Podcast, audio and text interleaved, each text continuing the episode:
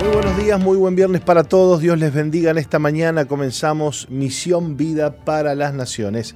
Es un gusto saludarles siendo la hora 11 y 5 de la mañana aquí en Montevideo, Uruguay. Y desde aquí transmitimos para todo el mundo por emisoras asociadas, por internet, a través de nuestra página web que es soe.com.uy. Allí ustedes pueden escucharnos en vivo, vernos también en tiempo real. Estamos transmitiendo y eh, bueno, compartir con nosotros a través de las redes sociales de nuestro grupo Misión Vida 2.0 donde colgamos habitualmente los temas que vamos compartiendo en el programa. En este día viernes creemos que Dios nos va a hablar, nos va a bendecir, nos va a fortalecer a través de su espíritu, a través de su palabra. Por eso estamos aquí. No tenemos otra, otra tarea que compartir contigo lo que Dios nos ha dado para compartir que es su amor, que es la fe, que es su palabra y que es la paz de Dios que sobrepasa todo entendimiento. Bienvenidos al programa, ¿cómo estás vos, Nati? Dios te bendiga. Un poquito de frío ya, ¿no? Se nos ha venido, se nos viene el invierno, ¿eh? se nos viene. Muy buenos días, Pastor, buenos días a toda nuestra linda audiencia. Como tú decías, se vino el frío. Yo hoy le erré con el vestuario, me vine muy de muy primaveral, me vine. Y bueno, ya Bueno, pero usted sabe que van a haber 16 grados, ¿eh? Tampoco es que es que parecía lindo el día, pero claro, no nos tenemos que olvidar que cada vez va enfriando, se va enfriando más, entonces está, no salga con un saquito, no haga, no haga lo que hace Nati Buso, por favor. Y bueno, estoy feliz y contenta de poder acompañar a la audiencia en el transcurso de estas horas, desde las 11 hasta las 13 horas. Buenísimo, buenísimo. Bueno, les invitamos a que se comuniquen con nosotros a través de los chats que tenemos en las redes sociales. Eh, ¿Por dónde estamos saliendo, Nati? Bien, estamos saliendo por medio de la página que es eh, www.soe.com.uy y tenemos el chat abierto para que nos escribas por ahí. También nos puedes eh, buscar en el Facebook de MBTV y tenemos también ese chat abierto para que nos escribas. También estamos saliendo por diferentes emisoras asociadas, como por ejemplo Preferencia 95.1 en el departamento de Salto, Piedra Alta 105.5 en Florida, Radio FM Centro 102.7 en Durazno, Radio Bles 88.3 en San Juan, Argentina. Y tenemos una línea de comunicación que no es la línea que usualmente usamos, que nos pueden mandar un mensajito de WhatsApp, es un número de acá de la radio también, alternativo, ya les vamos a dar uno nuevo, es 095-416-385. Ese es provisorio para que en el día de hoy, si quieres comunicarte, nos hagas llegar un mensajito de WhatsApp. Buenísimo, buenísimo. Eh, creo que tenemos con nosotros, si me confirma Colocho, el pastor Carlos Reich desde España a quien recibimos. ¿Cómo estás, Carlos? Bienvenido, Dios te bendiga. ¿Qué tal, Martín? Dios te bendiga. Eh, un placer poder estar con todos ustedes y me gustaría que me confirmes si me reciben bien. Te escuchamos bárbaro, ¿eh? Bien, bien. Eh, bien, aquí estamos, eh, obviamente, como siempre, al revés de ustedes, ¿no? yo te veo ahí abrigado y hablando del frío y aquí, bueno, poco a poco nos vamos adentrando en el calor, a pesar de que tenemos una primavera muy, pero muy lluviosa, sobre todo aquí en Galicia, donde yo vivo. Bueno, se te está, se, te está, como decías vos, eh, viniendo el verano, ¿no? Ya para a nosotros se nos viene el invierno y a ustedes se les acerca el, verano. Contanos cómo está la cosa por allá este, y después, si querés, hablamos un poquito sobre este cese al fuego, eh, bueno, que está relativamente cercano a ustedes allí, este, por, lo, menos más cercano que nosotros, ¿no? Toda esta situación que, ha vivido Israel en estos días, ¿no? Sí, eh, bueno, eh, vamos, bien, me pediste un poquito aquí en, en España. En España está la cosa muy complicada. Por un lado, esta semana, gracias a Dios, hubo un poco de cordura y en el Congreso de los Diputados eh, no se dio entrada ni siquiera a tratar un tema de la ley de transexual para niños. Eh, algunos la llegaron a llamar la ley Herodes. Eh, creo que se ejerció la suficiente presión por parte de la sociedad, sobre todo organizaciones como Hazte Oír y otras más, sobre todo a algunos partidos políticos para que no den entrada. Pero la, la persona que dio, presentó esto, que es miembro del gobierno, eh, la vicepresidenta, no, perdón, una ministra em, pidió perdón por no haber podido llevar a cabo o llevar adelante esto. Así que estaban con todo el deseo de llevar a cabo esto y seguramente volverán porque la tendencia que tienen es igual que con el aborto. Cuando no pueden ahora, van a seguir presionando dentro de un año, dos años, tres años, hasta que lo logre, eh, sin, si no media eh, el, que los que verdaderamente tenemos eh, ciertas posturas en contra de esto, no desfallezcamos en seguir peleando por esto, ¿no? por otro lado, una situación muy tensa está ocurriendo en estos días con Marruecos eh, a causa, eh, bueno, la situación con Marruecos es muy complicada, es muy complicada. Eh, Marruecos es un país que, mm, que vive chantajeando a España y vive chantajeando a, a la Unión Europea por conveniencias y cuando no se le da lo que quiere suele eh, hacer cosas eh, chantaje. En este caso, em, hay un tema histórico que tiene que ver con el Sáhara Occidental, que fue una colonia española durante mucho tiempo, que en el año 1975, eh, cuando Franco estaba moribundo y España estaba en una debilidad institucional por ese mismo motivo, el gobierno de, eh, que estaba el, como rey, el, padre del actual rey eh, de Marruecos, eh, envió lo que llamó la Marcha Verde, que es enviar la gente caminando a, reconquistar, entre comillas, por así decirlo, esa parte del Sáhara Occidental. Desde ese entonces está en disputa porque hay un grupo de los autóctonos saharauis eh, quieren su, independencia, entonces se formó el Frente Polisario, bueno, hay una, serie de disputas increíbles. La cuestión es que hace unos días, unas semanas, un avión eh, medicalizado, uno de estos aviones que transporta personas eh, de urgencia, eh, transportó a, un hospital de España a una persona que resulta ser el jefe del Frente Polisario, que es el, los rebeldes que quieren su independencia y no pertenecer a Marruecos. Claro. Entonces eh, lo recibieron aquí en España con un eh, nombre falso, lo llevaron a un hospital de Logroño, en el norte de España, pero parece que los servicios secretos marroquíes se dieron cuenta y Marruecos lo que hizo, y, ah, así que han hecho esto.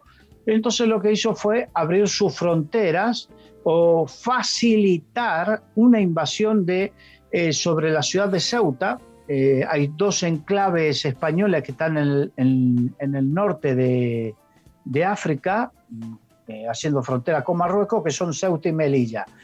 En este caso, Ceuta, que tiene una población de hacer ah, de 100.000 habitantes, más no, y 8.000 eh, marroquíes invadieron, eh, la policía les abría, la policía de la parte marroquí les abría las, las rejas y todo, les, facilitaban pasar.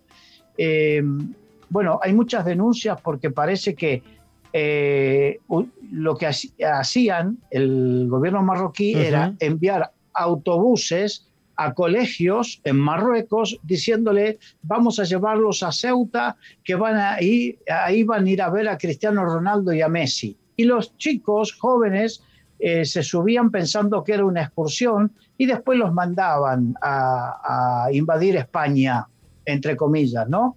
Y así que, bueno, imagínate, eh, en una ciudad de noventa y pico mil habitantes que te entren de golpe una marea de siete mil, de ocho mil personas, estamos hablando que un porcentaje muy importante creó una debacle en la ciudad tremenda. Sí, me imagino. Y bueno, eh, hay una hay unas serias eh, respuestas diplomáticas, porque desde la diplomacia marroquí dicen que España tiene que aprender que sus actitudes tienen consecuencias, o sea que sin decirlo directamente, pero han dicho que el haber recibido al jefe del Frente Polisario, eh, eh, como consecuencia de eso han tenido la respuesta de la apertura de, la reja y la, el permiso de invasión a España por parte de marroquíes. La cuestión que la cosa está muy complicada porque Marruecos está muy envalentonado por dos motivos. Por un lado, España está en una posición de debilidad política porque tiene un gobierno muy débil, muy débil, y encima eh, este gobierno buenista, eh, bueno, sería explicarlo, eh, tardar mucho en tratar de explicar todo esto, pero por otro lado, digamos que en la zona, el aliado preferencial de Estados Unidos es Marruecos, a pesar de que España pertenece a la OTAN, pero Marruecos siempre es el aliado preferencial de Estados Unidos por varios motivos, eh, pero bueno, no viene al caso. Lo que sí esto demuestra que la situación aquí en España está complicada en la frontera sur, eh, porque de eso dependen también eh, la pesca, depende el que Marruecos controle su frontera, la inmigración. De hecho, tanto España como la Unión Europea le pagan mucho dinero a Marruecos para que ellos sean los que controlen las fronteras contra la inmigración. Y por otro lado, eh, hay un, tema muy complejo en todo esto que, bueno, no se sabe en qué puede llegar a, terminar. Eh, y bueno, esto es para tener tiempo a hablar de Israel, un poquito lo que quería comentar eh, en, esta, en esta mañana sobre este tema de España. Buenísimo. Bueno, yo que quiero leer algunas, algunas noticias, a ver si las podemos comentar juntos, Carlos. Eh, una de ellas es que, bueno, Israel describe este alto al fuego como, como incondicional. Este alto al fuego, negociado por Egipto entre Israel y Hamas, que entró en vigor a las 2 de la madrugada, parece mantenerse y no fue precedido por ningún bombardeo masivo de cohetes desde la franja de Gaza como se temía. Anoche hubo disparos contra los asentamientos fronterizos israelíes. Israel describe el alto al fuego como incondicional y mutuo. La razón para acordarlo, tal y como se presentó a los ministros en el Gabinete de Seguridad, fue que los objetivos de Israel se habían alcanzado. Jamás había sufrido varios golpes severos, la mayor parte de su capacidad de producción de cohetes había sido destruida, así como la mayor parte de su red de túneles e instalaciones subterráneas y su armado especial como los submarinos no tripulados, según la información militar. Se ha disparado, destruido la mitad de las reservas de cohetes de las organizaciones terroristas de la franja de Gaza y han muerto unos 200 terroristas, muchos de ellos de alto rango de Hamas y la yihad islámica. Israel describe el alto al fuego como incondicional y mutuo. La razón para acordarlo, tal y como se presentó a los ministros en el Gabinete de Seguridad, fue que los objetivos de Israel se habían alcanzado. Jamás había sufrido varios golpes severos, la mayor parte de su, bueno, ya lo leímos, esto se, repite la noticia. Este, después tengo otra por aquí, Carlos, bastante interesante, que da un poquito más de detalles. Eh, las fuerzas de defensa israelí, la FDI, ha anunciado que destruyeron más de 100 kilómetros, nada más y nada menos que 100 kilómetros de túneles de, lo que ellos llaman la ciudad subterránea o el metro de los grupos terroristas palestinos que controlan la franja de Gaza. Parece de película todo esto, ¿no? Pero es verdad. Eh, durante los 11 días de combate ya batieron alrededor de 225 efectivos de Hamas y la yihad islámica palestina, entre ellos 25 altos eh, comandantes. ¿Qué nos puedes decir de esto, Carlos? Bueno, eh, hay que decir que cuando Israel dice alto el fuego, Israel es fiable, porque como Estado es un Estado responsable, mientras tanto lo otro, como está es una milicia, es una, un grupo terrorista, no es fiable. Hoy te puedo decir que sí alto el fuego y mañana que no. Pero independientemente, eh, hay un par de temas a tratar. Uno es, puede haber el alto el fuego con Gaza, pero ¿qué pasa con eh, la debacle o, el eh, incendio que hay dentro de la sociedad eh, en Israel. ¿Por qué? Porque en Israel están los judíos israelíes y están los árabes israelíes. Claro. Entonces, dentro de los árabes eh, israelíes hay muchos árabes que conviven muy bien, de hecho participan en la política, participan en todas las instancias, no se les hace eh, ningún problema. Yo caminé por eh, Jerusalén, caminé por gran parte de Israel y había árabes por todos lados y ninguno tenía problemas para trabajar ni nada por el estilo. De hecho, hay árabes que están dentro del, ejército. Ahora, pero están después los otros árabes eh, o palestinos. Recordemos que dentro del mundo árabe los palestinos son, digamos, la cabeza de turco, porque los palestinos son menospreciados por el resto del mundo árabe. Recordemos esta realidad.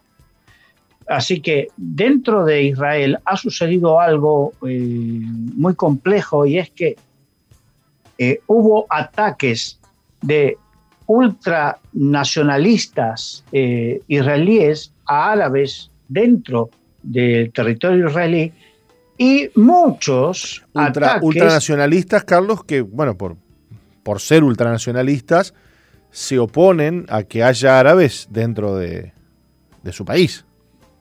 Sí, porque lo ven como un caballo de Troya a ver si me, entiende. Sí, claro. Lo ven como un caballo de Troya. Como una amenaza. en algunas, en algunas cosas lo es, porque hubo una ciudad llamada Lot, donde ni la eh, los árabes se apiñaron, hicieron tal desmadre, tal, tal problema, que ni la policía pudo entrar, ni la policía pudo poner orden ahí.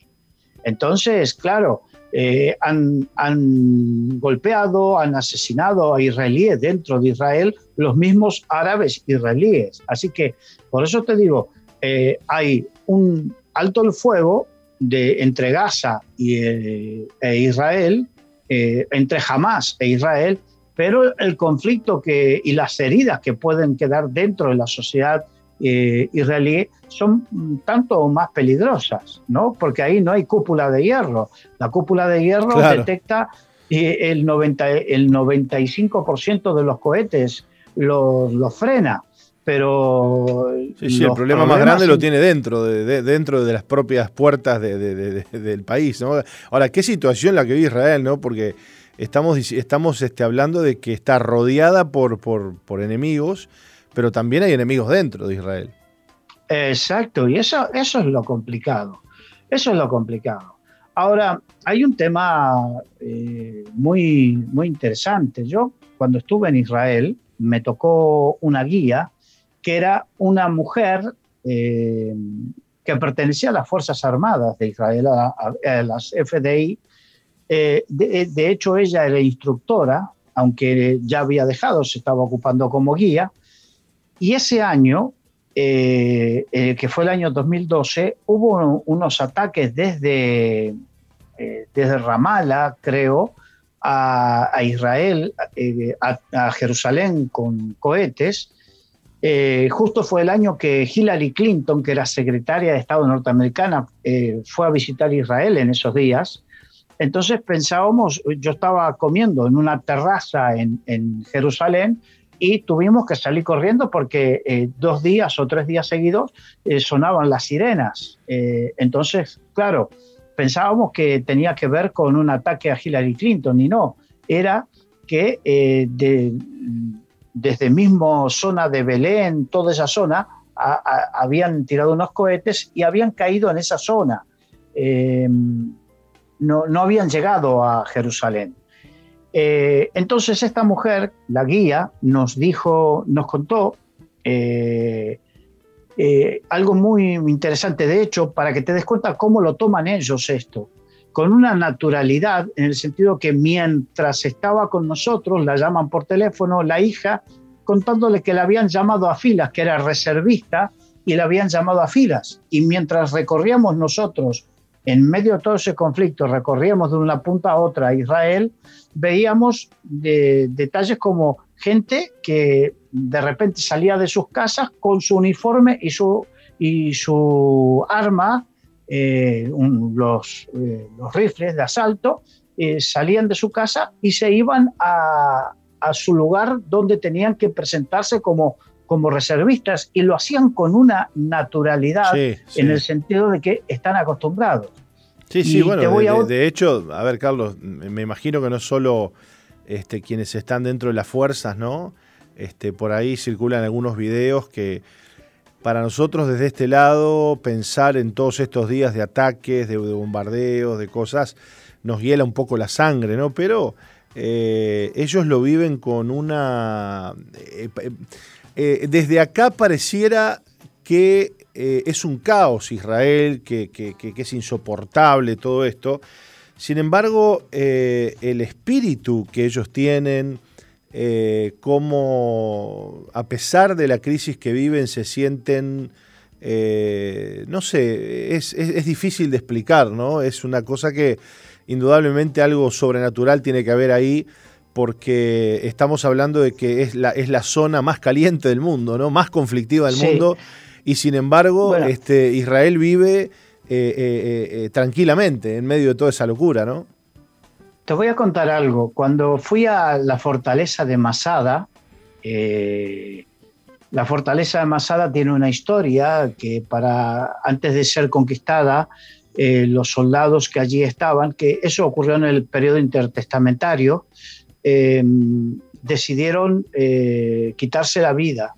Entonces, eh, te lo trato de resumir. Cuando estábamos ahí en la fortaleza, esta mujer que es la guía, que también es militar, nos contó que mientras en la mayoría de los países hay una ceremonia para cuando un soldado pasa del periodo de instrucción a considerarse ya un soldado, eh, juran la bandera, bueno, no me acuerdo cómo era en Uruguay, creo que juran la bandera y todo eso.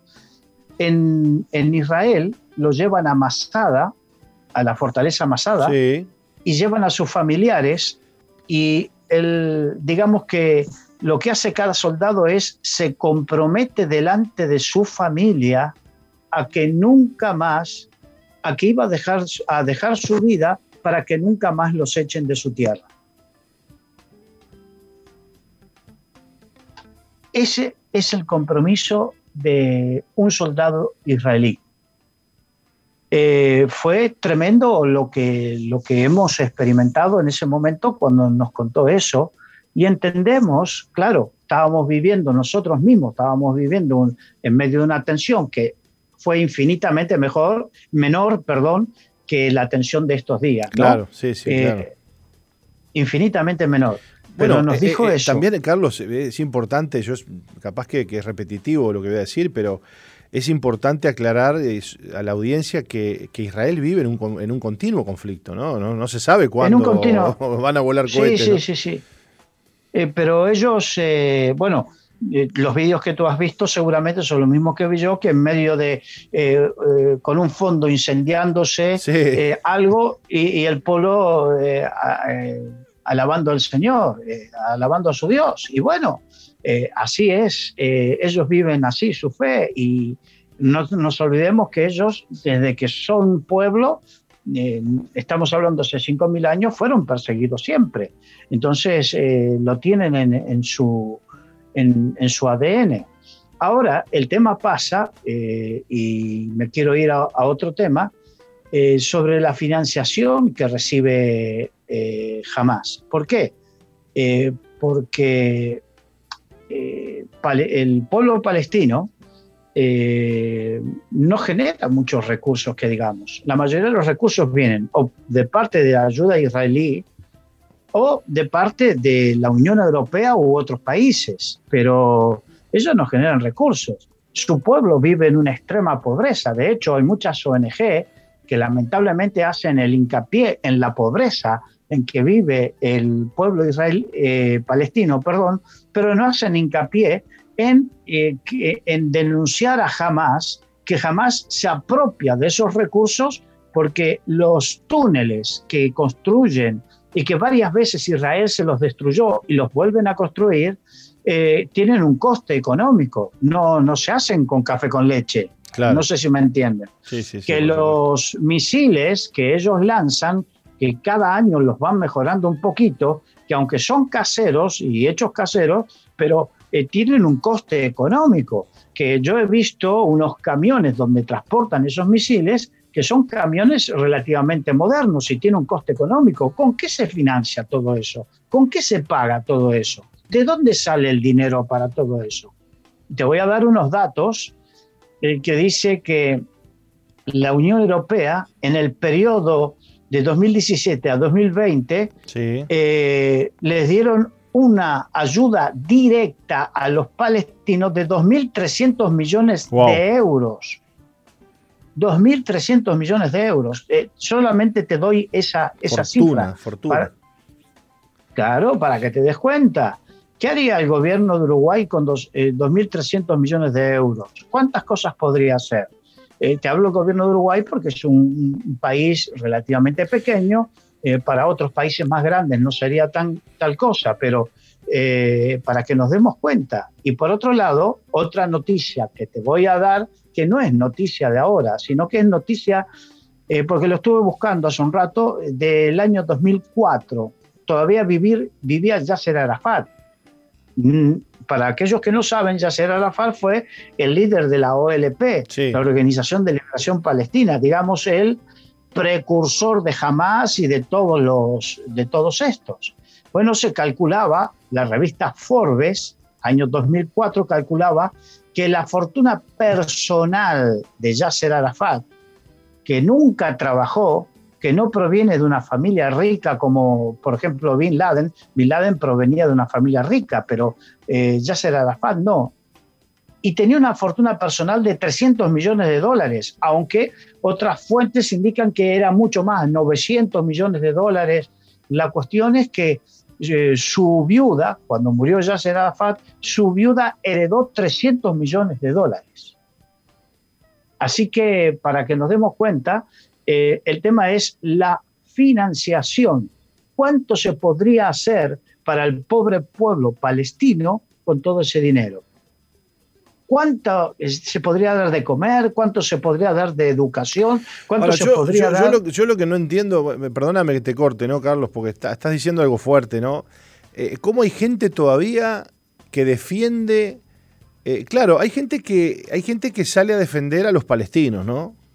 Que, que, que hay que hacer una diferencia entre los palestinos y jamás. Sí, digamos que el pueblo palestino, sobre todo los que están en la zona de Gaza, están secuestrados por Hamas. Secuestrados en el sentido de que eh, si tú no, no participas de Hamas, los tienes en contra. Claro, sí, y ellos no, no les interesa nada. A ellos lo que les interesa, de hecho, ponen de escudos humanos a los niños entonces, imagínate. Bueno, montan, montan sus lanzaderas en, las azoteas de los edificios que, donde, hay gente abajo, ¿no? Exacto. Viviendo. Eso para que nos demos cuenta cuánto les importa de verdad el pueblo palestino. Eso lo que les importa es eh, mantener ese Estado, porque primero, por el odio que los mueve contra Israel. Y segundo, porque de esa forma viven bien ellos, porque ellos viven bien. El pueblo vive mal, pero ellos, y, tenemos el ejemplo de Yasser Arafat, mientras la viuda, de, que en ese momento no era viuda, eh, se llamaba Suja, la, mujer, la esposa de Arafat, durante años, no, como no era bien vista por el pueblo palestino, esa mujer se fue a vivir con la hija que tenía con Arafat a, a París. Y entonces los bancos eh, de, París eh, denunciaban que eh, había cosas que no, no, tenían sentido. Todos los meses le enviaba 100 mil euros para que vivan en París. Y de repente en bancos aparecían 14 millones de euros o 15 millones de euros y, y los bancos parisinos, claro, comenzaron a decir, ¿y esto de dónde viene? ¿De dónde sale? Y esto no es algo que me estoy inventando yo, esto es algo que salió en la por prensa. Supuesto, por supuesto, por supuesto. Estoy hablando de un, periódico español del 10 de noviembre del año 2004. Ahora, lo, fuerte de todo esto es que en los inicios de, de, Hamas, Israel de alguna manera eh, colaboró en eso con la esperanza de que jamás sirviera para debilitar eh, esta, esta, esta, hegemonía que tenía este Yasir Arafat, ¿no? Sabes que estoy, estoy leyendo acá también, que de hecho lo escuché hoy de mañana por un analista, interesante el, el líder y fundador de Hamas, un tal Hamed Yassin, este es líder y, espiritual y fundador de Hamas, era un hombre que desde los 12 años por un golpe que se dio en la cabeza jugando al fútbol, quedó ciego y, y tetrapléjico. Este hombre ciego y tetrapléjico fue el fundador y líder espiritual de Hamas. Sí, eh, evidentemente eh, pero no solamente jamás, hay, otro, eh, hay otros grupos. Y uno de los problemas que, eh, por los cuales surgió todo esto es que hay una lucha por mantener la hegemonía. A ver cómo te lo puedo ejemplificar.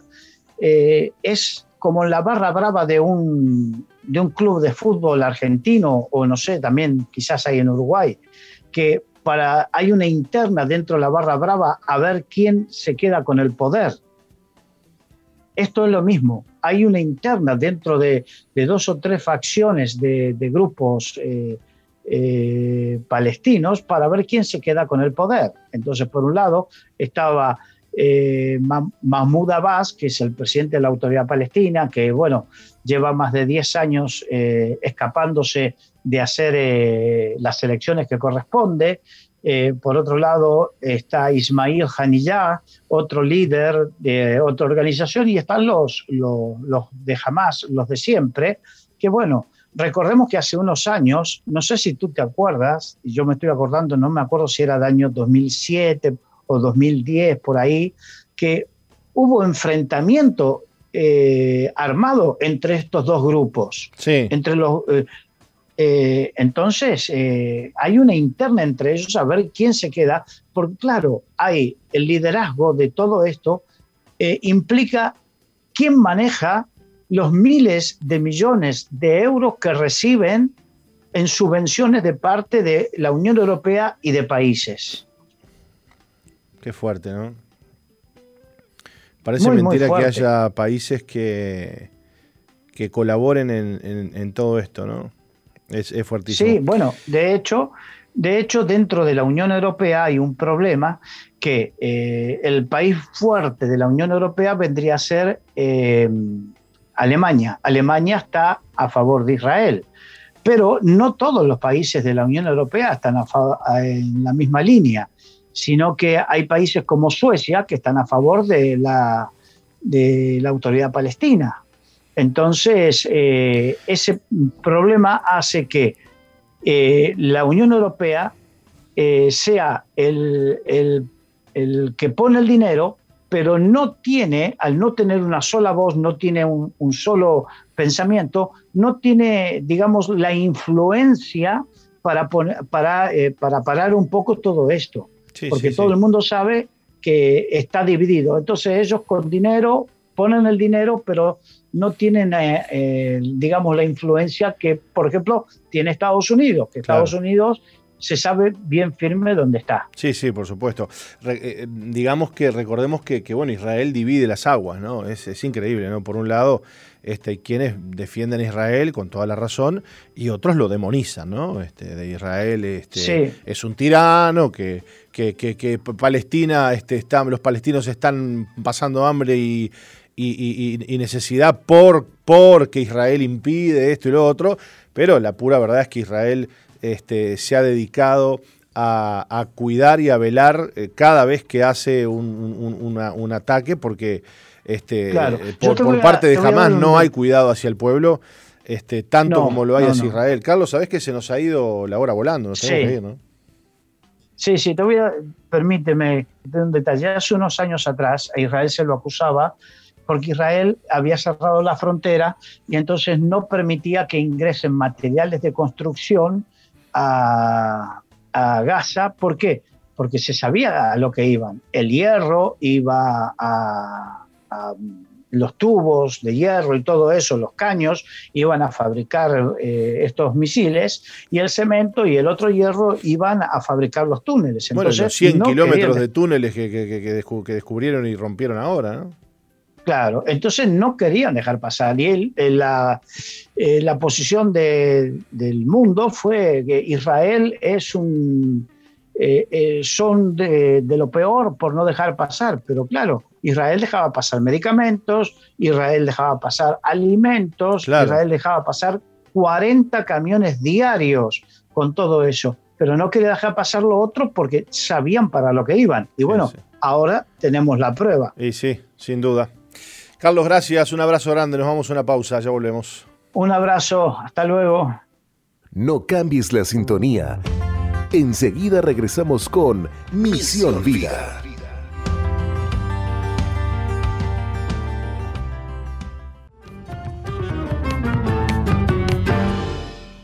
Muy bien, continuamos en Misión Vida, Nati, compartiendo con la audiencia este programa. No, me ha contado que la gente ha estado compartiendo el programa a través de a través de cerca, De, cerca de 50 veces compartido, me dijo. 42 veces. 42 veces, 42 veces. Bueno, cerca de 50, faltan 8. Quizás este, entre usted ahora y comparta, y yo comparto y ya nos vamos 44, con 8, 45. Este, qué bueno, qué bueno. Bueno, nos preparamos para eh, este domingo. Estamos orando todos los días en la mañana pidiéndole a Dios por la llenura del Espíritu Santo para la iglesia, por la llenura del Espíritu Santo para la gente, para los creyentes. Eh, vamos a estar celebrando este domingo eh, una, creemos que una de las, de las celebraciones y de las fiestas más importantes para la iglesia, que es nada más y nada menos que la fiesta y la celebración de Pentecostés. Para nosotros los cristianos, sobre todo los pentecostales, no pentecostales, no. No, no, pentecostales. Pentecostales, eh, y, que, y, que, y que llegamos al Señor eh, y empezamos a oír esta palabra, ¿no? no sos pentecostal, ¿qué será eso de, de pentecostal? Decía yo cuando, cuando era muy novito, ¿no? En la iglesia, ¿qué es eso de pentecostal? No, no me gustaba mucho tampoco el, término, ¿no? Un término un poco desconocido. Pero cuando empecé a, entender, eh, luego leí en, Hechos de los Apóstoles donde dice, y, llegando, y llegado el día de Pentecostés, el día de Pentecostés, dice Hechos, estaban los 120 en el aposento alto, unidos, unánimes, orando al Señor. ¿Y qué es esto de Pentecostés? Bueno, Pentecostés no es otra cosa que la fiesta que corresponde a la cosecha. Es una fiesta importante, designada por el Señor, y de tan importante que era, venían todos los judíos de todas partes del mundo conocido, al menos el mundo que rodeaba a Israel, eh, venían a celebrar y a traer ofrendas al Señor porque era la celebración de la cosecha. Y ese día, el día de la celebración de la cosecha, el día de Pentecostés, el Señor derramó su Espíritu Santo sobre la iglesia. Por eso es que eh, quienes creemos en el derramamiento del Espíritu Santo somos llamados pentecostales, porque predicamos el, el bautismo del Espíritu Santo y predicamos la llenura del Espíritu Santo. Y, bueno, y no solo lo predicamos, lo, lo, hemos experimentado en nuestra vida, eh, como así también hay algunas denominaciones que no, sé si ahora en este tiempo ha, cambiado, han cambiado mucho, pero había en algún momento eh, denominaciones donde, bueno, se decía que, bueno, que no, que el Espíritu Santo ya había sido derramado y que era algo para, para la iglesia primitiva y que no era algo para hoy. Por lo tanto, eh, por muchos años, muchas iglesias y denominaciones no creían, por ejemplo, en el hablar en lenguas, en profetizar, eh, tampoco en la manifestación poderosa y sobrenatural de, de, milagros y sanidades, de la manera que hoy de repente lo, creemos, lo oramos y lo, manifestamos. ¿eh? Así que eh, estamos a las puertas de una gran celebración, Nati, y este domingo en nuestros cuatro cultos, ocho y media, once y media, cuatro y media y siete y media, vamos a festejar y a celebrar el día de Pentecostés. Y como Pentecostés eh, es la fiesta de la cosecha y además para nosotros el advenimiento del Espíritu Santo, vamos a celebrarlo con ofrendas al Señor. Va a haber una, va a haber una mesa en el centro, en, el, en, la parte del altar adelante, donde quienes, quienes lleven ofrendas pueden ir y dejarlas ahí apenas entren. Traten de ir temprano, traten de ir un rato antes del comienzo del culto. Los cultos empiezan en hora, en punto. Si dice ocho y media, ocho y media está empezando. Once y media, once y media está empezando. No, no es el horario este, uruguayo. Veo que decís, venite nos reunimos ocho y media, y vos decís, sí, a las nueve, ocho y media, dijo, a las nueve, nueve y media estoy ahí. No, no, no, no. Los cultos empiezan en hora porque tienen que terminar en hora. Este, porque bueno, hay un aforo, hay una organización y todo esto. Así que vaya temprano, lleve una ofrenda, queremos eh, recibir de, de, ustedes y recibir el Señor, darle al Señor, ¿por qué no, por ejemplo, ropa de abrigo, Nati, para poder repartir a la gente que no tiene, bueno, alimentos, lo que usted sienta en el corazón de parte de Dios traer, tráigalo. Tráigalo. Domingo, cuatro cultos entonces, Nati. Así es. Con todo el protocolo se sigue manteniendo para que usted pueda asistir tranquilamente. El protocolo de, entrada, el control de, bueno, del registro de los datos de las personas, también, bueno, todo lo que es la toma de temperatura, el alcohol en las manos y el uso del tapaboca durante toda la reunión. Muy bien. ¿Qué más tiene por allí para contarnos? Bien, queremos recordarles las líneas de comunicación. Pueden escribirnos, que tenemos el chat abierto del Facebook MBTV. Ya tenemos eh, dos mensajes. José Eduardo está saludando y nos dejó un versículo. Y nos comenta, ¿no? Que él es de Tacuarembó, dice, y acá dice, otro fin de semana sin reuniones, dice. El intendente dijo que la fe es importante, pero que si no hay salud, no hay fieles. Y bueno, acá nos deja un versículo bíblico, dice Jesús dice, yo soy la resurrección y la vida, el que cree en mí, aunque esté muerto, vivirá. Qué contrariedad nos dice. Bueno, sí, hay algunos departamentos que, están, que están complicados. Tenemos que agradecerle a Dios igual dentro de todo, porque a pesar de que eh, han, subido los contagios, o, bueno, sí, dicen que estamos en, una en, una, en, una, en unos números récord nuevamente, 20.000 hisopados, se hicieron ayer y se detectaron 4.500 positivos. Eh, claro, uno dirá, ¡uh! 4.500 positivos, pero también hemos de decir que eh, las camas de CTI están operacionales en un 50%. Es una cifra importante. Usted se acuerda que veníamos con un 70 y pico, 80, peligrando una saturación con el tema de, las camas de CTI. Bueno, eso ya no está sucediendo. Hoy estamos al, según cifras, ¿no? Hoy estamos al 50% eh, de, ocupación con respecto a, las camas de CTI. Y eso significa este, que si bien hay contagios, y de hecho era algo de esperarse, que, de a poco la, la, manada, ¿no? Como se dice, o el rebaño este, se vaya eh, contagiando e inmunizando, pero lo que más, más se temía era el tema de, bueno, la, muerte, ¿no?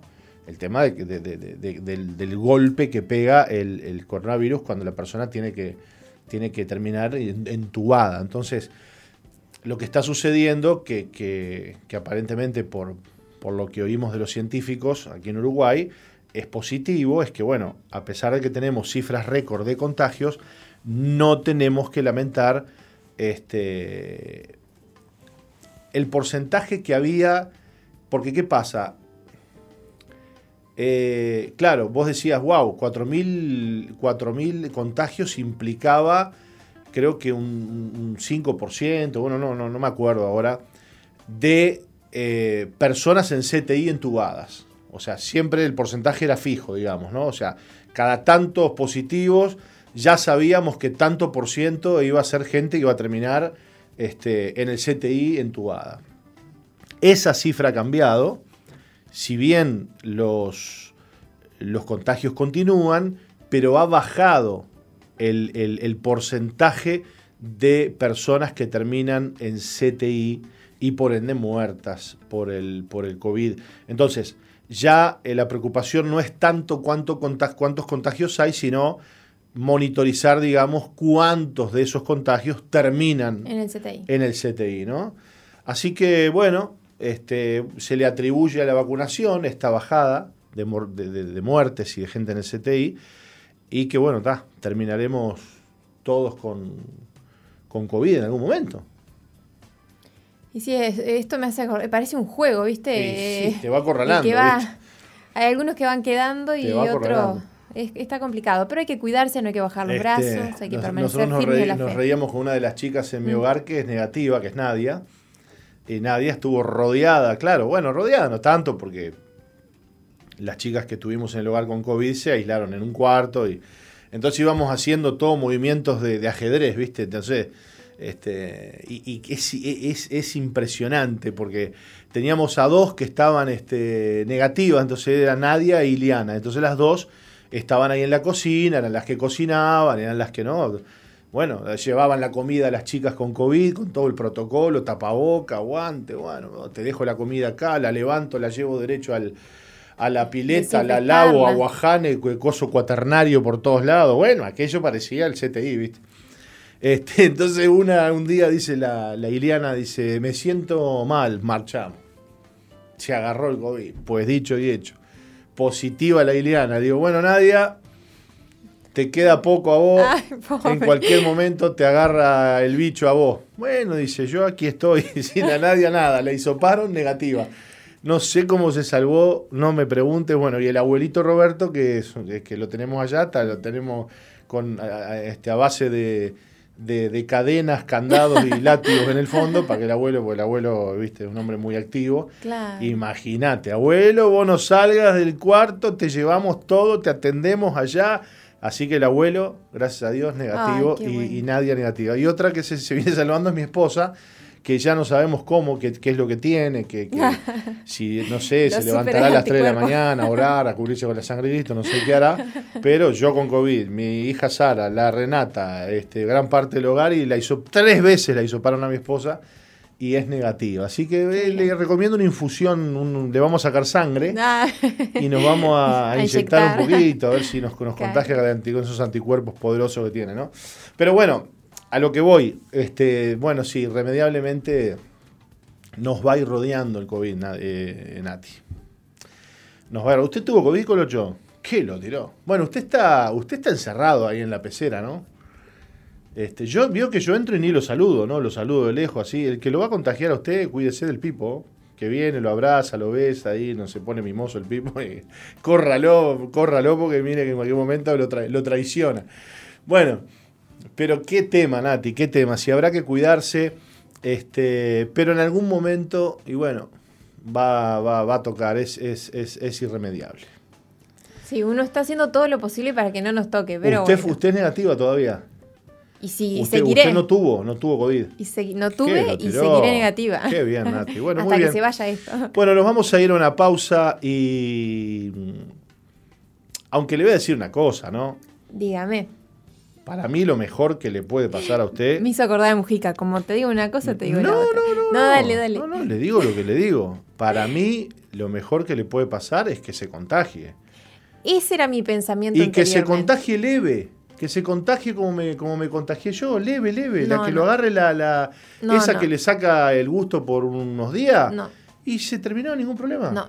Eh, ese era mi pensamiento al principio. No quiere nada. No, es que ese era mi pensamiento al principio. Y ahora cambió. Y después fui comprendiendo, escuchando, viendo, leyendo, observando y dije, no, realmente no está bueno agarrarte el virus para nada porque tiene efectos colaterales que realmente yo no sé qué efectos puede generar en mi cuerpo. No me, no, me, no me, no me asuste. Porque todos somos diferentes, todos nuestros cuerpos, nuestro sistema inmunológico, todas las personas está diferente, así como su esposa no se lo agarró, ¿no? Claro. Y yo no sé cómo me puede bueno, entonces me retiro lo dicho. Entonces que no tenemos que cuidarnos. Realmente, si usted nos está escuchando y dijo, uy, que no le agarre nada. no, no, que no se cuídese, sígase cuidando y no tenga miedo, tenga fe. A ver, Nati, por supuesto que nos vamos a seguir cuidando y por supuesto que hay que usar tapabocas y todas esas cosas. Pero yo también pensaba eso. Yo antes pensaba, yo dije, bueno, está. Pero mire, no, si, si, Me lo agarro y genero los anticuerpos, pero no. Bueno, pero si, si se llega a agarrar el COVID, tenga paz.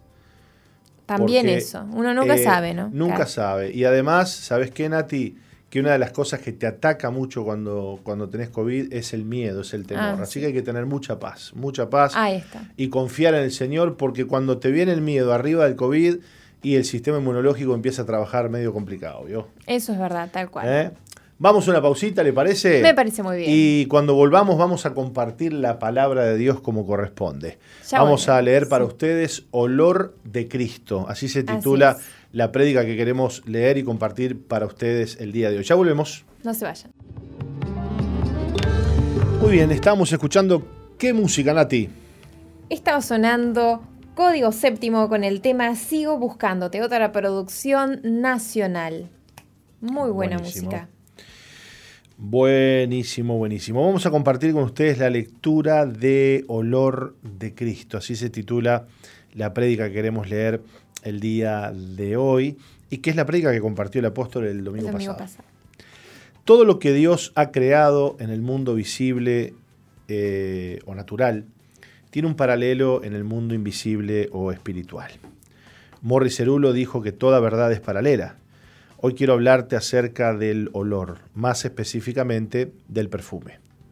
Cuando Dios creó el mundo, ha llenado el planeta Tierra de diferentes olores y perfumes.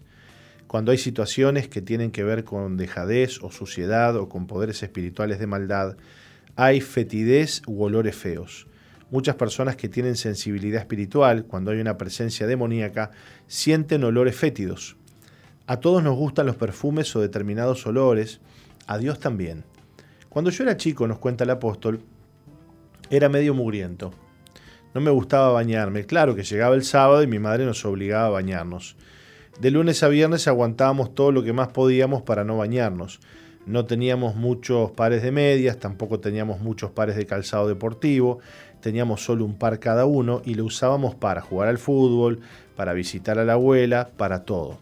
Cuando nos quitábamos el calzado a la noche, emanaba un olor, yo vivía con olor a pies, pero no me importaba, yo era feliz. Me daba igual si olía mal. Cuando fui creciendo se sumó el olor a axilas. Eh, ¿Hasta cuándo fue así? Nos dice el apóstol. Muy, muy, muy este, graciosas las correcciones de, de- de Mónica, ¿no? Axilas, pies, ¿no? Aquí van otra, Claro, ot- otras, otras palabras. palabras iban iban ahí. no, no. Este, no, este, ponemos una queja por, por estos cambios que, que- que- que le quitan fuerza al relato. ¿eh? ¿Hasta cuándo fue así? Hasta que me enamoré de Marta, cuenta el apóstol. Desde ese entonces me bañaba seguido y me perfumaba. El amor me transformó. Yo quería agradarla a ella, aunque no fue fácil. Una flor no se fija si el día está feo, ella sigue perfumando como en los días lindos. La flor da su perfume porque es parte de su naturaleza y ha nacido para perfumar. Imagínate si se acercara una persona mala y la flor decide no emanar su olor para esa persona, pero si perfuma para las personas buenas, o pero sí perfumar para las personas buenas. Una flor es como Dios. Nuestro Dios es bueno y misericordioso y hace salir su sol sobre buenos y malos. Así tiene que ser nuestro perfume. Nuestro perfume tiene que ser el perfume de Cristo y debemos tener el olor de Cristo. La flor no perfuma de acuerdo a su estado de ánimo o a las circunstancias, sino conforme a su naturaleza. A Dios le gustan los perfumes. Eh, le toca a usted, Nati. Bien. Yo ya seguía con su parte. le y todo. gustan, bien. A Dios le gustan los perfumes. Veamos esto de los olores peculiares. Dice la Biblia en Génesis 27, 27. Y Jacob se acercó y le besó, y olió Isaac el olor de sus vestidos, y le bendijo, diciendo, Mira, el olor de mi hijo como el olor del campo que Jehová ha bendecido. La historia es muy particular, ya que Isaac no bendijo al hijo que correspondía por ley, sino que bendijo a su segundo hijo Jacob, el suplantador, quien lo engañó para conseguir la bendición de la primogenitura. Isaac estaba muy avanzado en años y había perdido la visión, por lo que no podía distinguir a sus hijos. Esaú fue su hijo primogénito, a quien le correspondía la bendición de la primogenitura. Entonces su padre lo mandó a que fuera de casa y le preparara un potaje para bendecirlo antes de morir. Dice la Biblia que amó Isaac a Esaú y Jacob era un nene de mamá, pero deseaba la bendición de su padre. Tanto lo deseaba que terminó engañando a su padre con la ayuda de su madre. Cuando Rebeca vio que Saúl se fue a cazar para prepararle a su padre un guisado para recibir la bendición, ayudó a Jacob y preparó un guisado para que se lo llevara a su padre haciéndose pasar por Esaú. Y aún con los vestidos de Saúl, visitó a Jacob y cubrió sus manos y parte de su cuello con pieles de cabritos, porque Saúl era muy velludo, pero Jacob era lampiño. También Saúl tenía un olor particular, olor a campo, típico perfume a falta de baño. Cuando Jacob le llevó la comida a su padre, Isaac le pide que se acerque para saber si realmente era Esaú, y cuando se acercó dijo, La voz es la voz de Jacob, pero las manos las manos de Esaú. Aún dudando, Isaac le dijo que se acercara y que lo besara. Aunque no lo podía ver bien, lo podía palpar y oler. Entonces Jacob se acercó a su padre y lo besó, e Isaac lo bendijo cuando realmente olió el olor de Esaú. Vemos en la Biblia que los olores juegan un papel trascendente cuando Dios ordena determinados perfumes y cuando Él percibe nuestra actitud que sube como un olor fragante ante su presencia.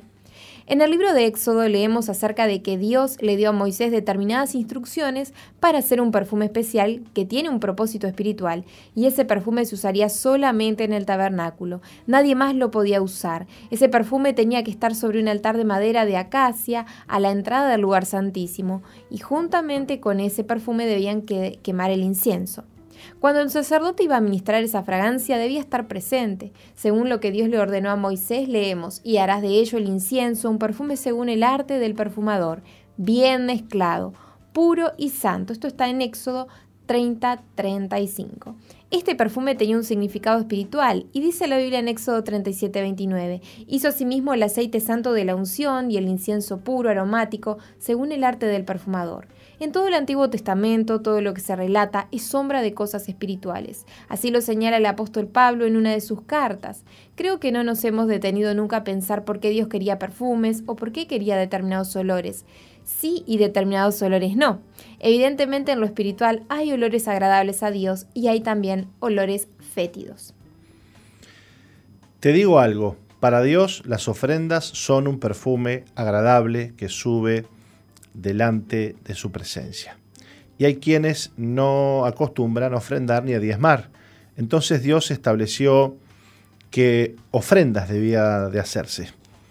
Cuando ofrendar o cuando ofrendar un cabrito, cuando ofrendar el trigo o la cebada, había ofrendas de animales que se quemaban delante del Señor. Por ejemplo, en Levítico cuando se da eh, el orden de los cultos, dice la palabra de Dios, y el sacerdote esparcirá la sangre sobre el altar de Jehová a la puerta del tabernáculo de reunión y quemará la grosura en un eh, olor grato a Jehová. Esto está en Levítico 17.6. Esto de quemar la grosura nos recuerda al asado. ¿No te parece agradable el olor a carne asada? ¿Y qué es lo que provoca ese olor exquisito al hacer asado? Es carne que tiene algo de grasa. El asado más rico es el que tiene gordura. De acuerdo a lo que leemos en Levítico 17, todo tiene un paralelo en el mundo espiritual. Y la sangre es muy importante, ya que sin sangre no hay remisión de pecados. De hecho, tener vida eterna o no tiene que ver con sangre. No vas a entrar en el reino de los cielos por cantar lindo, porque asistes a la iglesia o porque leas la Biblia, y no entrarás por hacer algún acto religioso. Solamente tendrás entrada por medio de la sangre preciosa de Jesucristo que te limpia de todo pecado. Si la sangre de Cristo no te cubre, no importará cuántos actos religiosos hayas hecho o qué tan buena persona has sido. Pensamos que la espiritualidad es un atributo que tienen las personas que son agradables, que tienen cierta cultura o son de cierta forma. Yo no digo que no, porque el Espíritu Santo provoca que actuemos de forma afable, pero no es esa la esencia. Lo esencial es que la sangre de Cristo te haya limpiado de todo pecado. En el altar se presentaba la ofrenda del sacrificio para pedirle a Dios el perdón de pecados. Entonces se quemaba la ofrenda y ésta subía como olor grato delante de Dios. Imagínate cómo habrá subido a la presencia del Padre la sangre de Cristo que fue derramada en la cruz del Calvario, el mayor y el mejor de los sacrificios y el mejor olor delante del Padre. Yo te pregunto, ¿Tienes olor de Cristo o tienes olor propio? Es que a Dios no le gusta nuestro olor. Tú que andas buscando agradar a Dios, el Señor reemplazó tu mal olor por el olor fragante de la sangre de Cristo sobre ti. La sangre de las ofrendas o de los sacrificios era sumamente importante, ya que Él había ordenado que la sangre del sacrificio fuera colocada sobre el altar y que encendieran un, y que encendieran un perfume agradable delante de su presencia que a la puerta del tabernáculo colocarían el incienso y quemarían la grosura de los animales. Esa ofrenda subía delante del Señor como olor grato. Era el creyente que se presentaba delante de Dios llevando una ofrenda, pidiéndole, Señor, sé propicio a mí, pecador, perdona mis pecados. Yo no puedo agradarte de ninguna manera, yo debo morir por causa de mis pecados, pero por favor recibe esta ofrenda en mi lugar. Las ofrendas suben, pero claro, no es cualquier ofrenda, es la de aquel que conoce a Dios, que lo ama y lo busca. En el libro de Apocalipsis 8.3 leemos, otro ángel vino entonces y se paró ante el altar con un incienso, con un incensario de oro, y se le dio mucho incienso para añadirlo a las oraciones de todos los santos, sobre el altar de oro que estaba delante del trono. Este no es un altar de aquí abajo, es de arriba. Tu oración es importante, tu oración no se ha olvidado, tu oración está en copas de oro. Así como a Dios le agrada el olor de las ofrendas, también le agrada el olor de las oraciones. A ti que no te gusta orar, no te gusta llenar de perfume el trono de Dios, ¿sabes por qué existes? Porque Dios necesita personas que oren. Padre nuestro que estás en los cielos, santificado sea tu nombre, venga tu reino, hágase tu voluntad como en el cielo, así también en la tierra. Si Dios no nos ha llevado aún es porque todavía nos necesita. Yo estuve 30 días en cama, cuenta el apóstol, y sinceramente no tenía ganas de nada, me costaba respirar, y el Señor me hizo pasar por eso, y me hizo ver que me dejó vivir porque Él quiere las oraciones de los creyentes. Dios necesita llenar el altar del cielo con las oraciones de los creyentes, y la Biblia afirma que esas oraciones suben como un olor grato ante su presencia.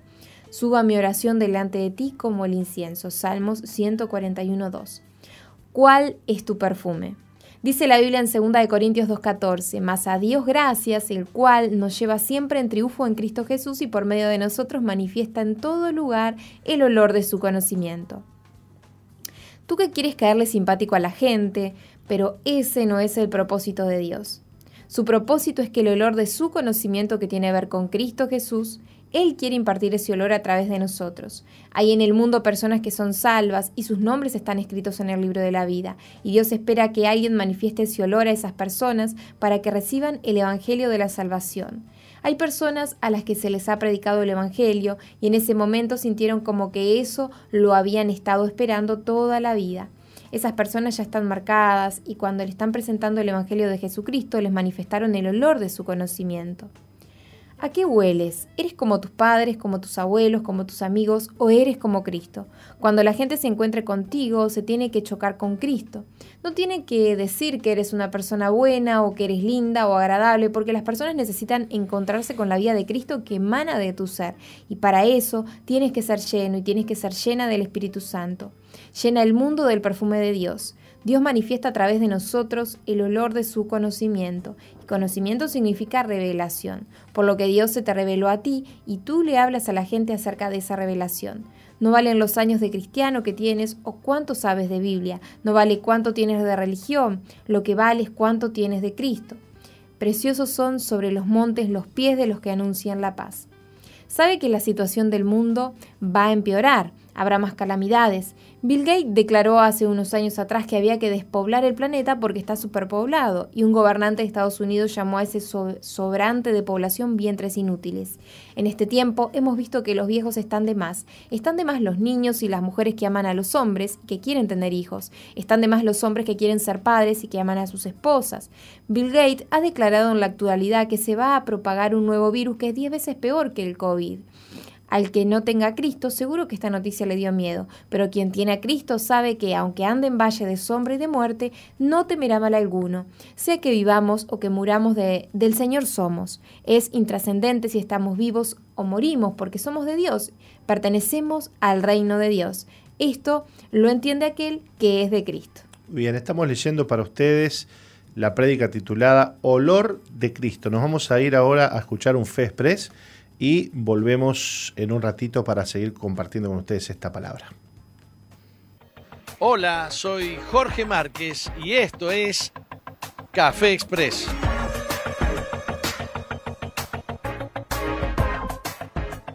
El apóstol Pedro escribió un versículo en la Biblia que dice que tenemos de parte de Dios preciosas y grandísimas promesas para que a través de ellas podamos ser partícipes nosotros de la naturaleza divina.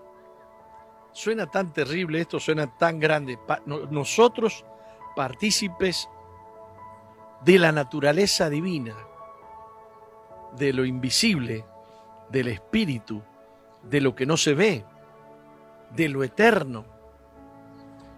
No hay nada en el mundo visible, no hay nada en el mundo tangible que tenga tanto valor como esta promesa. Y las promesas son para ser creídas. O sea que eh, la cosa tiene que ver con si puedes creer o no puedes creer. Algunos dicen, no puedo creer. No es verdad que no puedes creer. Si no puedes creerle a Dios, seguro que crees otra cosa, ¿eh? Seguro que crees en algún muerto que te cuida, o en alguna piedra, o en el hombre, o en la ciencia. Tienes que revisar a dónde depositas tu fe. Qué tan fuerte, qué tan importante es eh, tu fe. Así que yo en esta tierra disfruto de, de todo lo que hay y a nada de lo que tengo considero tan importante como para dejarme afectar por angustia, por impotencia, por depresión, por soledad. He creído en Cristo Jesús, he creído en la Biblia y sé que todo lo que viene es mejor. Sé que, que lo que esperamos, los que creemos en Dios, los que confiamos en Dios, siempre es mejor que lo que estamos viviendo. Y cada cosa que vivimos acá, cada circunstancia difícil, negativa, resulta en una extraordinaria enseñanza. Este mundo de lo visible es la universidad de Dios. Todo lo ha creado Dios para que disfrutemos. Parece que no, pero sí. La Biblia dice, a los que a Dios aman, todas las cosas les ayudan a bien. Así que eh, la vida hay que disfrutarla. La vida hay que disfrutarla. Vos te haces problemas, te llenás de ira, de enojo, de bronca por culpa de tu suegra. Y Dios está usando a tu suegra para enseñarte cosas para enseñarte paciencia, templanza, mansedumbre. Y te aseguro que Dios eh, a tu suegra le está enseñando contigo porque no te creas que tú eres tan, tan, tan bueno, ¿no? Entonces, eh, volvamos a, la Biblia que dice que a los que a Dios aman, todas las cosas les ayudan para bien no hay cosa mala, no hay cosa dura, no hay cosa eh, que el diablo quiera usar para oprimirte, para meterte en depresión y en muerte, que realmente pueda, eh, pueda destruirte si tú tienes esa vida que Cristo le ha dado a los que creen. El Señor Jesús dijo que debíamos nacer de nuevo y que debíamos nacer del Espíritu y que si teníamos vida espiritual, qué mal nos podía hacer cualquier cosa visible, cualquier cosa tangible. El apóstol Pablo decía, ni lo alto, ni lo bajo, ni lo ancho, ni lo profundo, nada podrá separarnos del amor de Dios que es en Cristo Jesús, Señor nuestro. Yo cuento con Dios, yo cuento con el amor de Dios, celebro la misericordia de Dios. ¿Qué sería de mí si no hubiese creído en Dios? ¿Cómo hubiera encarado la vida si no creyese, si no tuviese la esperanza que Él me ha dado? ¿Qué decisiones hubiera tomado si no hubiese buscado su consejo? De Jesús viene la luz. Él dijo, yo soy la luz del mundo. los que le buscan no andan en tinieblas, sino que tienen la luz de la vida. Yo en esta hora te bendigo en el nombre precioso de Jesús.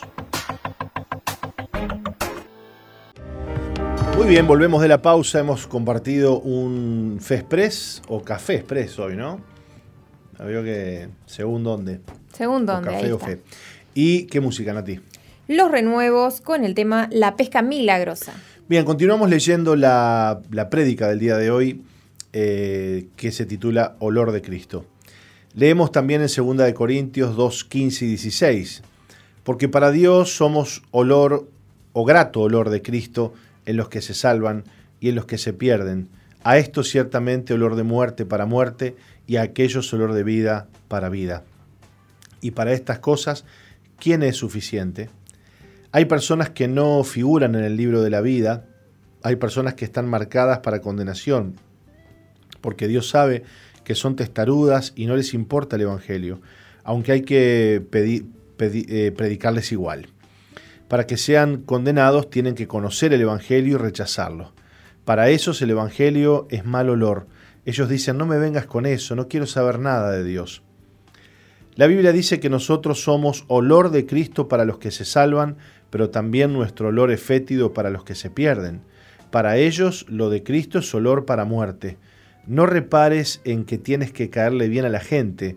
Tú que dices que le predicaste tanto a alguien y no le importó nada, no te preocupes si te desprecian, si se avergüenzan de ti, si se burlan. Si tú eres de Cristo, hay personas que se frustran porque les han predicado a alguien y esa persona no quiere saber nada. Tú tienes que perfumar el mundo, tanto a los que se pierden como a los que se salvan. Lo que importa es que si las cosas están mal, no falte el olor de Cristo. Y si están bien, no falte el olor de Cristo, así como la flor. El olor de Cristo en ti es parte de la naturaleza que Dios te ha dado. Digamos que lo natural es que la gente huela en ti el perfume de Cristo, porque para Dios nosotros somos olor de Cristo, para los que se salvan, para vida pero también somos olor de Cristo para los que se pierden y se condenan porque ellos no aceptan ese perfume. Somos grato olor de Cristo porque Dios ha puesto sobre nosotros la sangre del sacrificio de Cristo, que es el sacrificio que subió a su trono como olor grato delante de su presencia. Oramos. Señor, te adoramos en esta hora. Recibe nuestra adoración, llénanos de ti, Padre que la gente no se encuentre con nosotros, sino que se encuentre con Cristo en nosotros. Renueva a tu iglesia, Padre, que tu iglesia no esté subordinada a las noticias que escucha, sino que se fortalezca en ti, que a tu iglesia no le falte palabra de vida en estos tiempos. Llena a tu pueblo con tu Espíritu Santo, porque así podrán manifestar el olor de Cristo a donde vayan. Anhelamos bendecir al mundo con tu olor y ser grato perfume de Cristo para los que se salvan, aunque seamos también olor de muerte para los que rechazan el Evangelio. Toma nuestras vidas, Señor, y úngenos con tu óleo santo. Aleja de los cristianos los temores, las angustias y las impotencias. Aleja todo mal, Padre. Rompe ataduras, deshace las cadenas, trae libertad sobre los cautivos, te lo pedimos en el nombre precioso y poderoso de Jesús. Sea tu paz, sea tu, salvación, sea tu gloria sobre tus hijos y sobre tus hijas, Padre. Que sean llenos de tu presencia y de tu gozo y que en sus vidas brille Cristo. Te lo pido en el nombre de Jesús. Amén y amén. Hemos leído Olor de Cristo, esta prédica que compartiera el apóstol el domingo pasado y que ustedes pueden eh, seguramente en poquitos días eh, volverla a ver en nuestro canal de YouTube. Nosotros, Nati, nos vamos a tener que ir una pausita porque en instantes viene el testimonio del día de hoy. Así es, no se vayan que enseguida volvemos. No cambies, ya volvemos con Misión, Vida. Sigue al apóstol Jorge Márquez en su fanpage en Facebook, Jorge Márquez.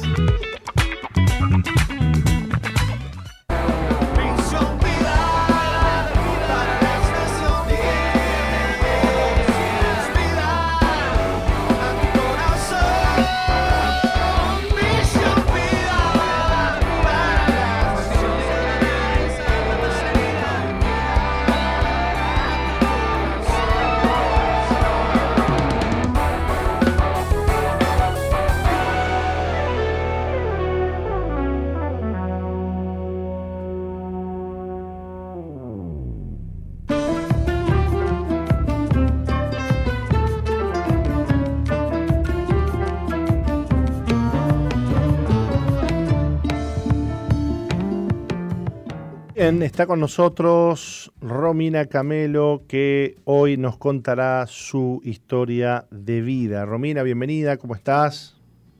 Bien, gracias. Buenas tardes. Vamos a pedirle a Nati que nos lea tu historia. Bien. Romina tuvo una buena infancia, sin problemas, concurrió a la iglesia desde muy pequeña, ya que asistía junto a su madre. En su adolescencia comenzó a tener anhelos de involucrarse más en las actividades, pero le costaba mucho hacerlo. Empezó a participar de varias dinámicas con los jóvenes de su congregación, continuaba con el anhelo de crecer más, de comenzar en nuevos desafíos, pero no lograba sentirse parte, involucrarse y comprometerse en las actividades que se llevaban a cabo. En el 2020 le invitaron a participar de un campamento juvenil Veraca y aunque estaba motivada para asistir, veía lejana esa posibilidad debido al costo. Pero oró a Dios y fue sorprendida ya que se abrieron las puertas para asistir y le otorgaron media beca. Durante las plenarias del campamento, Romina sintió que Cristo la llamaba a formar parte, a involucrarse en las tareas del servicio.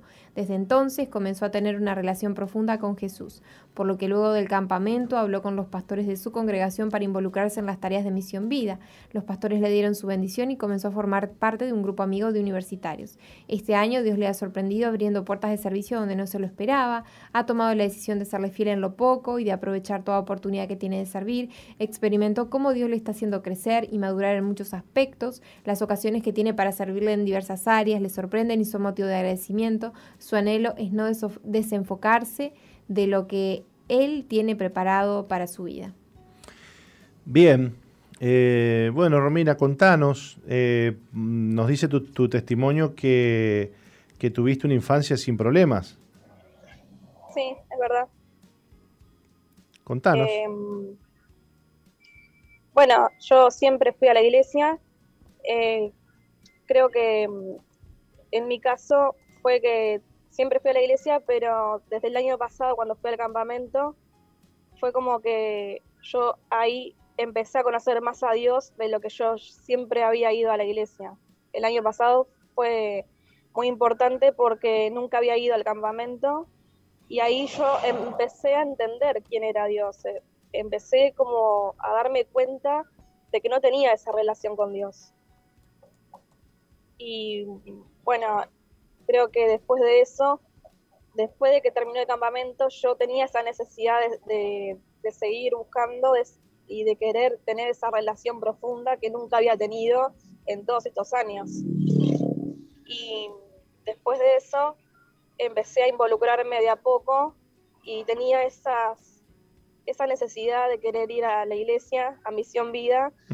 y, y después de eso eh, una persona que conocí en el campamento me contactó de a poco y bueno, después cuando yo empecé a, ir, ya tomé, había hablado con los pastores de la iglesia que yo iba y le expliqué y le dije la situación y bueno, ellos me bendicieron y después de eso ya había hablado con esa persona que me estaba llevando a Misión Vida y bueno, ya empecé a formar parte del grupo amigos de universitarios. Y desde ahí, bueno, hasta ahora yo empecé a colaborar, empecé a servir en distintas partes de la iglesia en la colaboración. Y yo nunca esperé eso, fue como que Dios me sorprendió porque yo nunca había estado en servicio, en, en colaboración y eso fue para mí un cambio radical porque yo jamás había estado en servicio y para mí en eso me sorprendió mucho porque yo sentí cómo él cambió mi vida, cómo cambió eh, toda mi personalidad, cómo esa madurez la fui adquiriendo con el tiempo, la madurez espiritual también. Y después de eso creo que hasta ahora Dios no, no deja de sorprenderme para bien, porque nunca había estado en servicio y ni, ni en la iglesia. Fue como, yo estaba como con ganas de seguir buscándolo cada vez más. Yo estaba con esa necesidad y era, para mí era tremendo. Yo quería enamorarme más de su palabra, de quién era él, de todo lo que él había hecho, porque no lo conocía tanto como yo pensé que lo conocía. Claro, vos, vos tenías, digamos, una idea de Dios desde pequeña, tampoco te involucraste mucho en tu juventud y en tu niñez y y bueno, lo cierto es que Dios te, ha demostrado que tiene un llamado con tu vida, ¿no? A servirle. Sí, sí, sí, tal cual. Qué lindo. ¿Cómo, cómo estás hoy? Contanos cómo estás hoy con el Señor, Romina. Bueno, la verdad que tengo que admitir que bien, porque siempre estoy tratando de, de buscarlo, estoy más allá de cómo está la situación de la pandemia, yo igual lo busco, estoy cada vez involucrándome más en, quién es él y siempre lo estoy tratando de poner en, mis prioridades, ¿no? En primer lugar, sobre todo. Qué lindo. ¿Y estás estudiando? Por el momento no.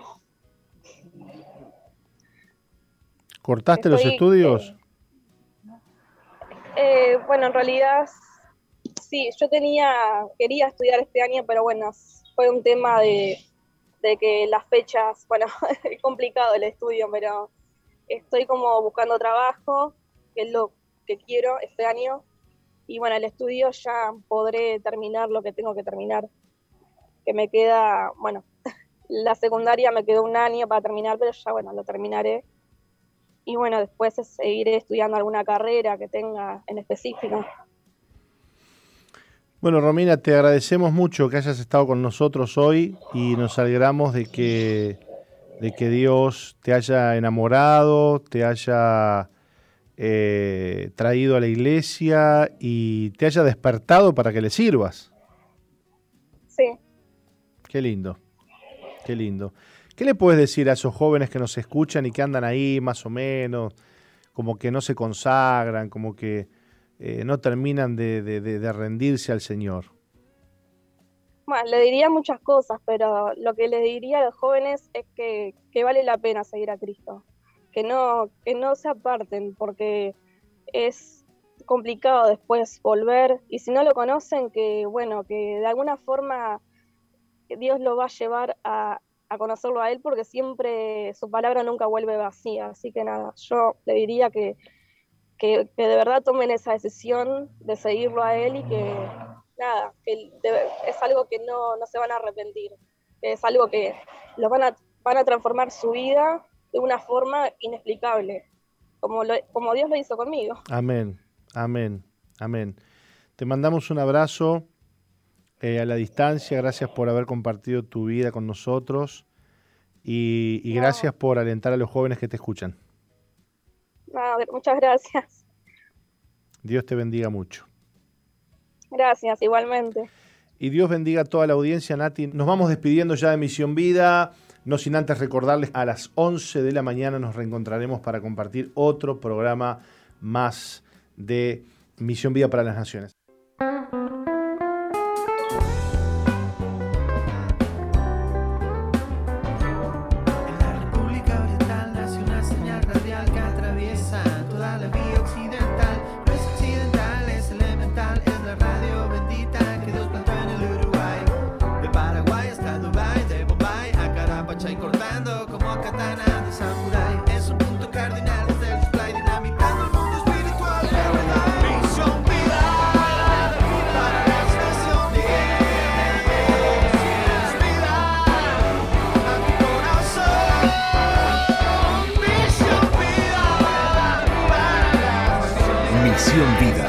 Iglesia que Dios plantó en Uruguay para que juntos alcancemos lo imposible, presentó su programa exclusivo que conduce el apóstol Jorge Márquez.